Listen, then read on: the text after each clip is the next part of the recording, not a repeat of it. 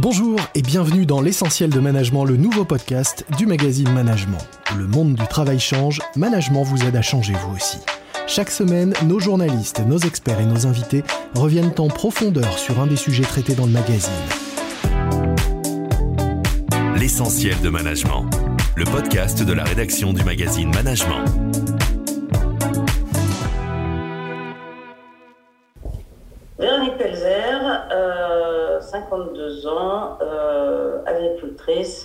Je suis dans les Alpes de Haute-Provence, euh, plutôt dans le côté est des Alpes de Haute-Provence, c'est-à-dire là où il n'y a pas grand monde, euh, dans les montagnes. Euh, je suis parisienne d'origine.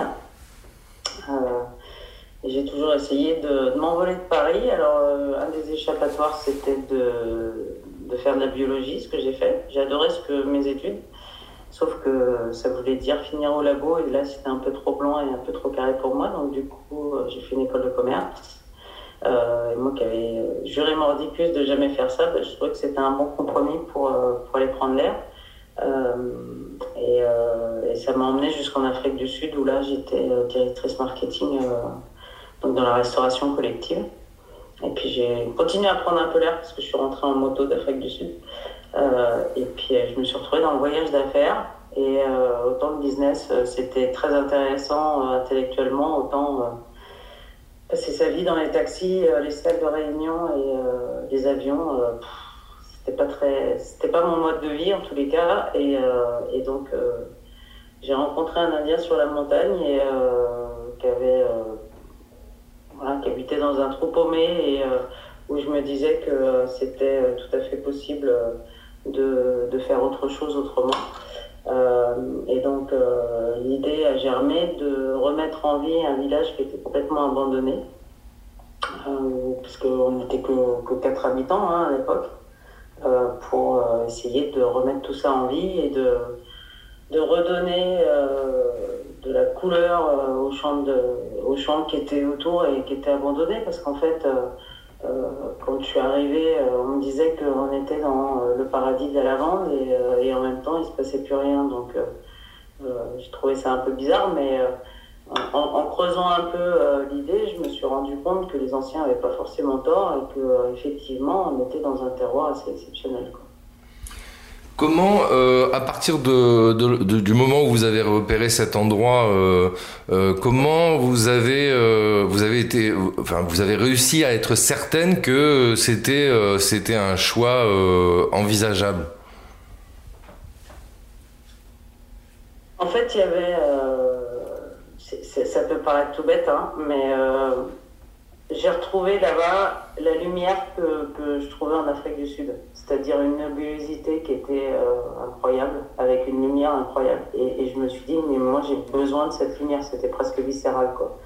Euh, et derrière, comme j'ai plutôt un caractère d'entrepreneur, euh, je me suis dit qu'effectivement, il y avait quelque chose à faire et que c'est pas parce que tout était vide et, et qu'il se passait rien et que la moyenne d'âge c'était 80 balais,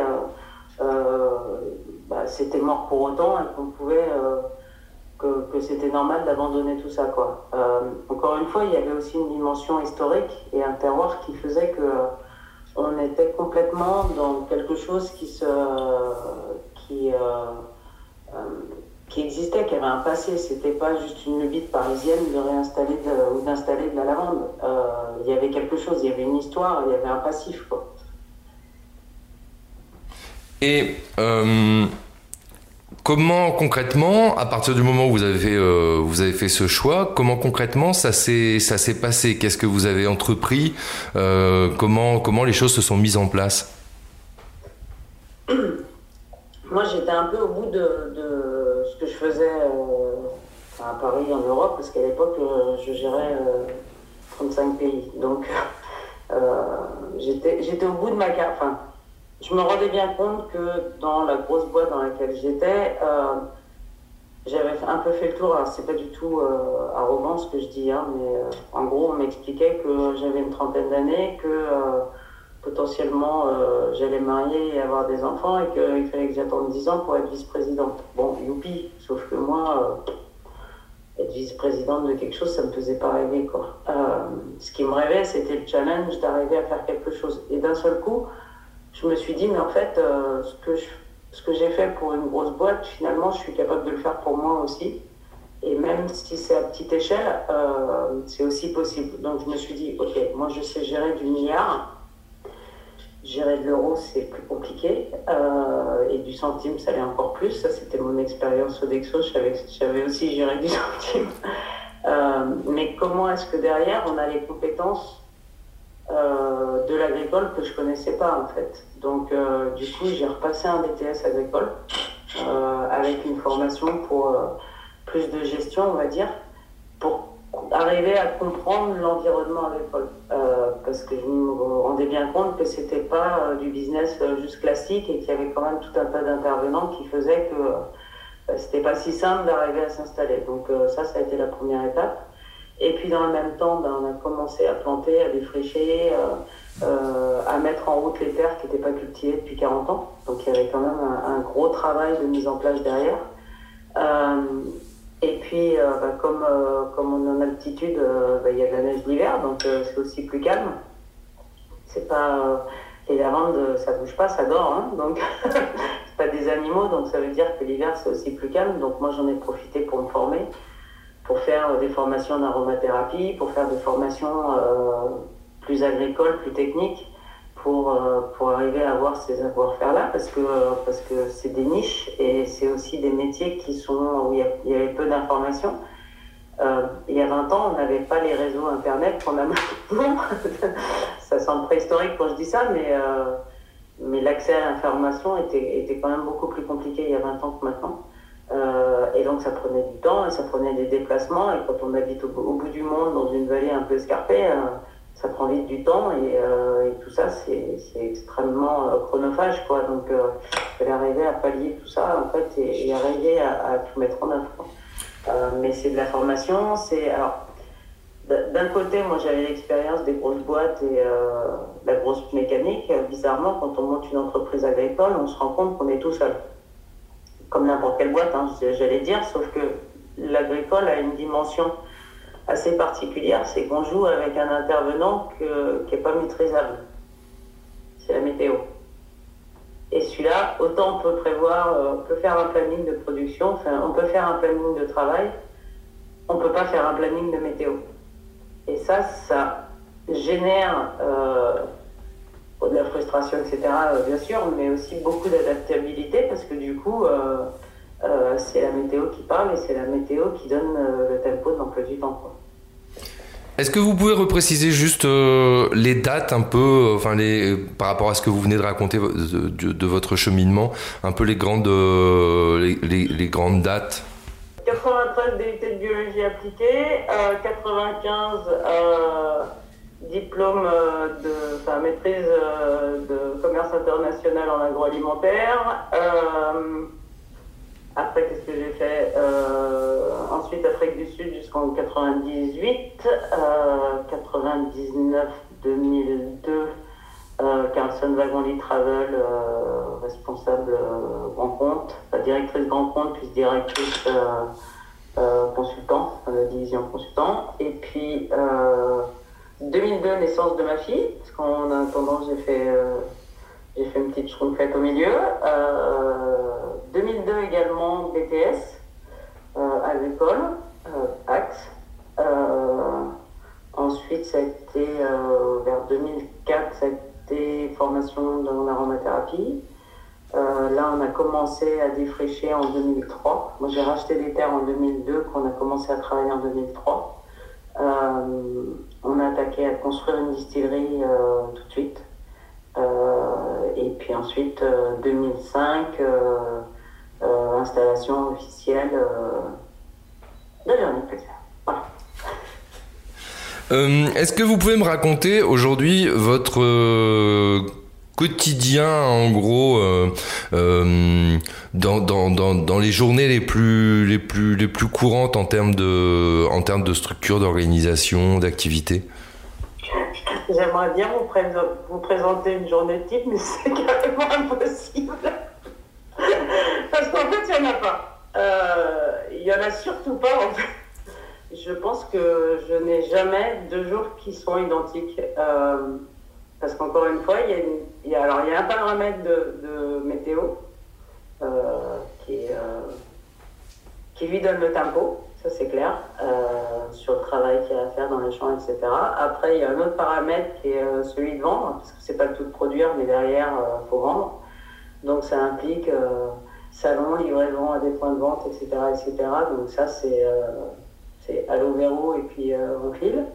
Euh, le site internet, c'est pareil, euh, il fonctionne bien, mais c'est aléatoire. Donc, il y a un jour, il va y avoir trois commandes dans la semaine, et puis une autre semaine, il va y en avoir 30. Donc, bah, c'est pareil, quand écart, on s'adapte. pareil pour les plannings de production de produits, là, c'est beaucoup plus maniable dans le sens où quand il faut fabriquer, étiqueter, etc., mettre en place, embouteiller, peu importe ça, c'est, on va dire, à temps perdu. En gros, dès qu'il y a un creux, euh, pouf, on peut les étiqueter, on fabrique. Euh, mais ça, ça c'est plus de la prévision à long terme, on va dire. Euh, et puis au-delà de ça, ben, j'installe un nouveau magasin, donc ça veut dire travaux, suivi de chantier, etc. etc. Donc là, c'est un peu comme la météo, c'est très aléatoire. Euh, parce que euh, d'un seul coup, il y a un souci, il faut tout laisser tomber et y aller. Euh, après, je suis aussi prof et je donne des cours, enfin, je suis vacataire au lycée agricole local. Donc là, c'est un peu plus planifié, mais c'est aussi aléatoire dans le sens où ben, c'est quelques jours dans le mois, donc bon, là, c'est plus, plus câblé, mais ça veut dire que ben, là-dessus viennent se rajouter les éléments de travail, de l'agriculture, des ventes, etc., qui viennent se greffer dessus. Donc, euh, bah, les journées où il y a 7 heures de cours et que, accessoirement, il y a des commandes à envoyer, il faut les faire avant. Ou que euh, bah, s'il y a du foin à emballer, il faut le faire après. donc, la journée type, finalement, elle n'est pas si type que ça. Et, euh, derrière, en fait, c'est de l'adaptation permanente. Et puis là-dessus, il y a tout ce qui est casse parce que bizarrement, un, des outils agricoles en général tombent en panne quand on s'en sert. Donc ça veut dire qu'il y a un pneu de crevé. Ah, bah zut, c'était pas prévu, il faut aller le changer, etc. etc. Donc euh, heureusement, ça s'arrête pas si souvent que ça. Et euh, l'hiver sert aussi à, la maintenance et, euh, et tout ça, mais, euh, n'empêche qu'il faut le faire. Et puis, euh, et puis là-dessus, bah, la semaine dernière, on est passé dans une émission avec Nathalie Simon, donc ça veut dire mettre des posts sur Facebook, ça veut dire faire un peu de com.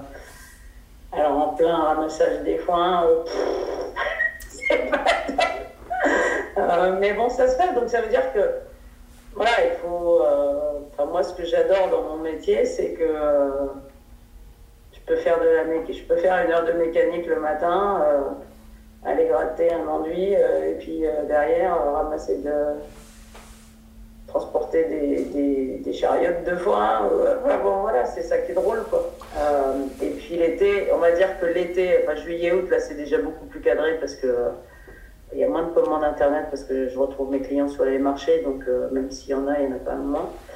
Euh, et puis là, on est plus en mode euh, bah, marcher le matin, donc euh, bah, voilà, ça c'est pareil, c'est assez exclusif.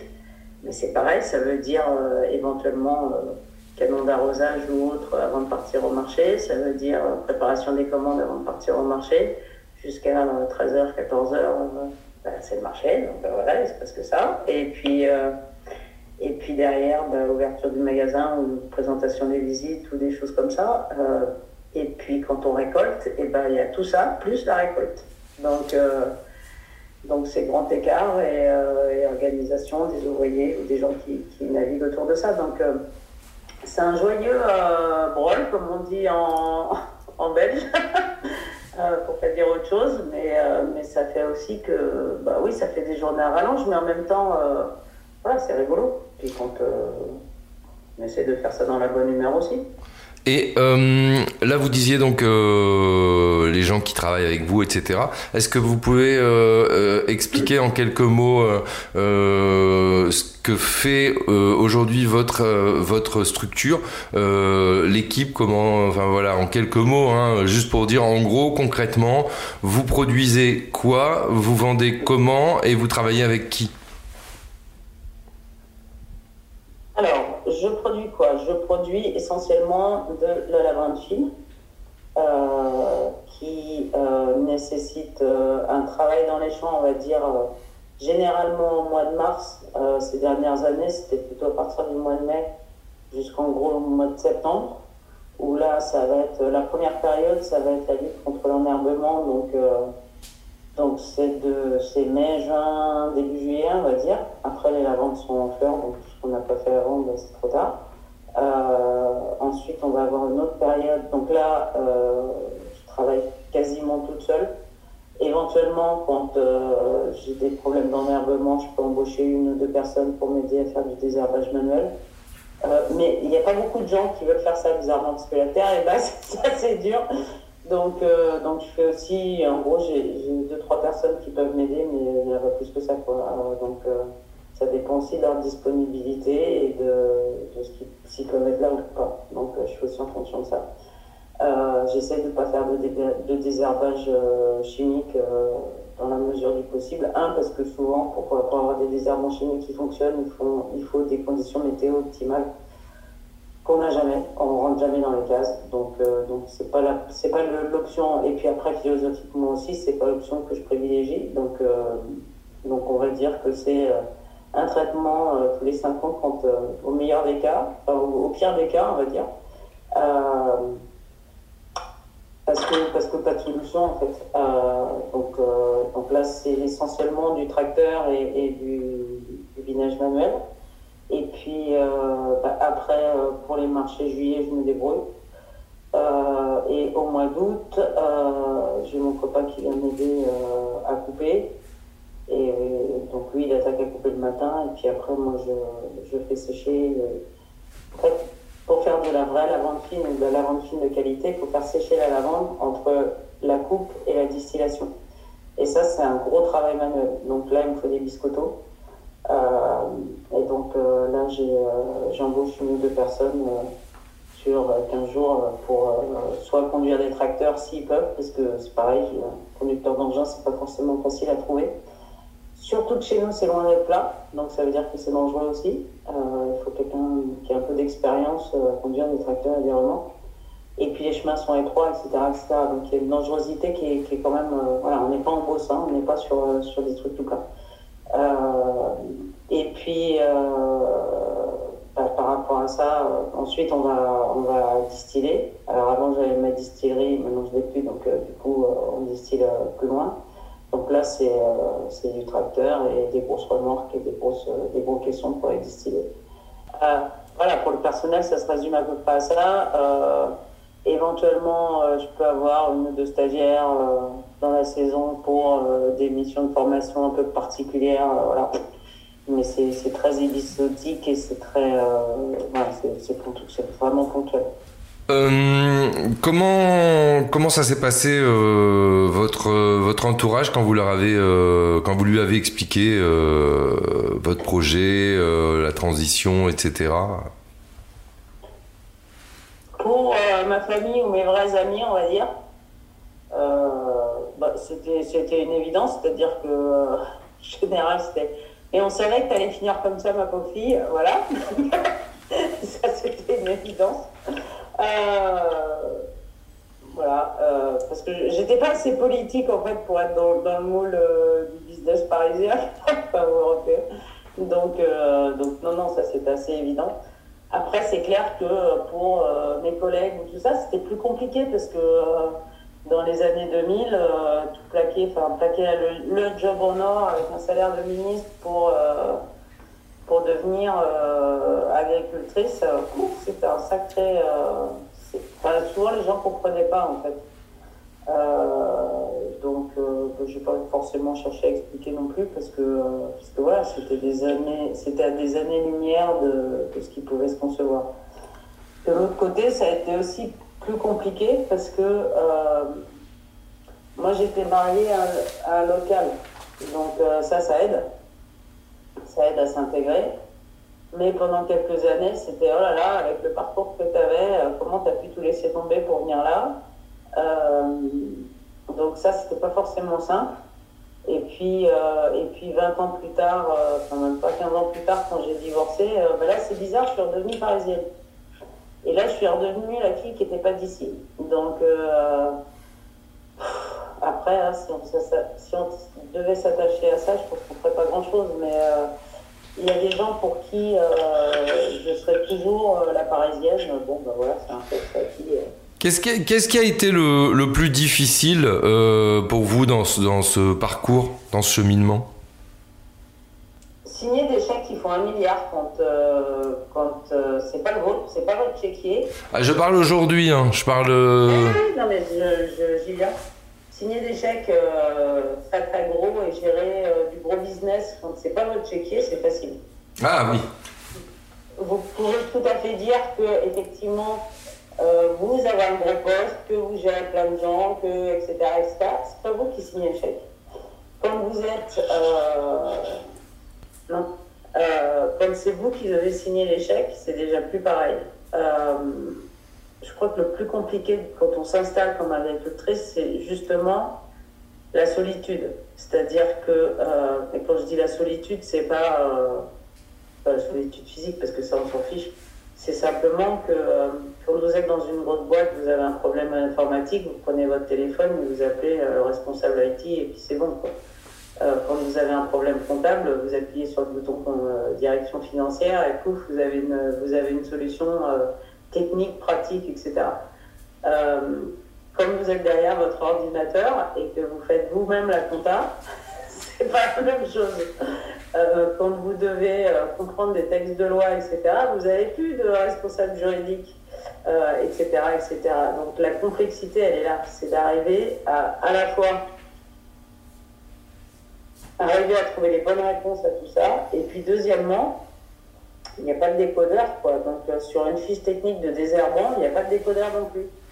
Euh, donc ça veut dire qu'il faut arriver à, à, comprendre déjà, à choper les bonnes informations et ensuite à les comprendre et à les, analyser. Et euh, c'est ça qui est aussi hyper intéressant. C'est-à-dire que d'un côté, euh, on doit savoir comment se tient un site internet, on doit savoir comment fonctionne un logiciel comptable, on doit euh, savoir lire une notice technique pour trouver la pièce détachée du tracteur qui est tombé en panne, on doit, etc., etc. Donc ça c'est ça c'est hyper intéressant, mais en même temps c'est hyper compliqué quoi. Et quand on est tout seul, on se dit putain le truc il est tombé en panne, où est-ce que je vais trouver la pièce? Et, qu'est-ce qui a été le, plus, euh, qu'est-ce qui a été le plus aidant, euh, qui, a, qui a fluidifié un peu la démarche, qui vous a facilité les choses? D'essayer d'arriver à trouver les bons contacts, c'est-à-dire d'essayer d'arriver à trouver les bons professionnels qui peuvent, sinon vous donner la bonne réponse, au moins vous envoyer vers les bonnes personnes. Euh, après, c'est comment on constitue un réseau d'aidants en fait parce qu'on ne peut pas être fort dans tous les, dans tous les domaines. Euh, par contre, on n'a pas le droit d'être mauvais dans tous les domaines.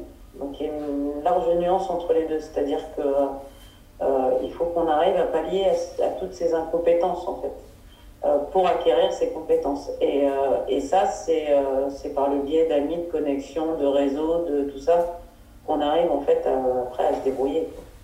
Et aujourd'hui, euh, avec euh, avec pas mal de recul, hein, finalement, euh, comment vous comment vous vous sentez par rapport à votre activité quel, quel, est votre votre sentiment général et est-ce qu'il a évolué ces derniers ces dernières années? Je pense que dans le milieu agricole, on, on passe toujours par de profondes périodes de doute. Euh, parce que euh, parce que ça a grêlé, parce que si, je veux dire, encore une fois, souvent lié à des facteurs externes. Puis on a un moral qui monte et qui descend, mais euh, si je pouvais, c'était quoi la question, pardon? Et, Comment vous vous sentiez aujourd'hui avec le recul par rapport au projet que vous avez initié Comment voilà Et est-ce que ça, est-ce que votre ressenti a évolué avec le temps?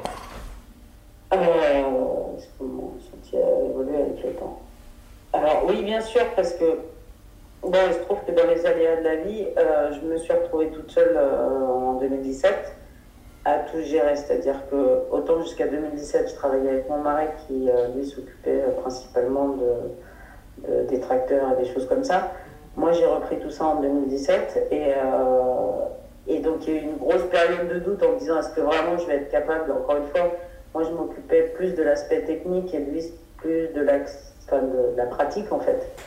Et donc euh, il a fallu que j'apprenne tout ça. Et donc il y a une grosse période de doute là-dessus. Euh, et puis en fait, je me suis rendu compte que oui, c'était possible et que et qu'il y avait plein de gens autour de moi qui avaient les mêmes doutes que moi en fait, euh, souvent sur les, côtés techniques. donc ça, ça m'a beaucoup rassuré aussi. Enfin, quelque part, ça fait peur, mais ça rassure aussi. et puis au moins, on ne se sent pas tout seul essayer de cogiter pour trouver les bonnes solutions. Euh, et puis, euh, bah, il y a une, j'ai eu un gros sinistre avec euh, l'incendie de, complet de ma distillerie, du magasin, du labo, du stock, etc. Donc tout est parti en fumée. Et là, moi, je me suis dit, clairement, il y a une période où je me suis dit, bon, bah, c'est bon, j'arrête. je rends les clés et moi, je m'étais donné 3-4 ans pour tout remettre au carré comme je voulais. c'était fait. En termes de production, c'était fait. Tout roulait, tout marchait bien. Euh, donc, euh, donc je me suis dit, bah, c'est bon, j'ai plus rien à prouver, je, je jette l'éponge.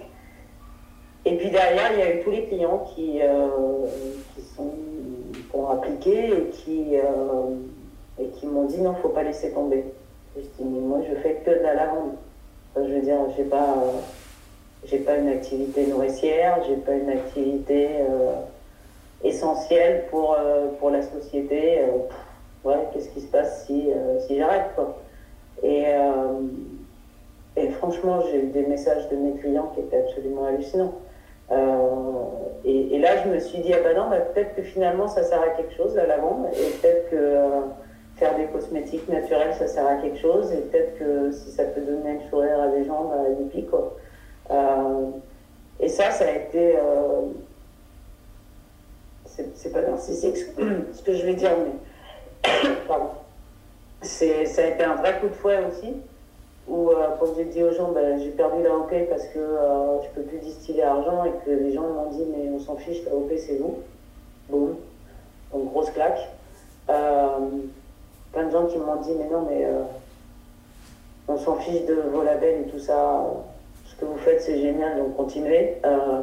des gens qui sont arrivés avec leur chéquier en me disant, il vous faut un chèque de combien pour redémarrer?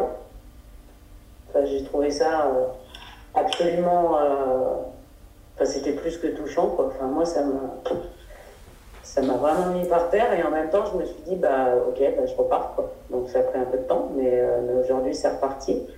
Avec euh, aussi un respect de. Alors, c'est pareil, hein, dans, vous savez, dans la vie, il y a toujours les gentils, les cons, les amis, etc.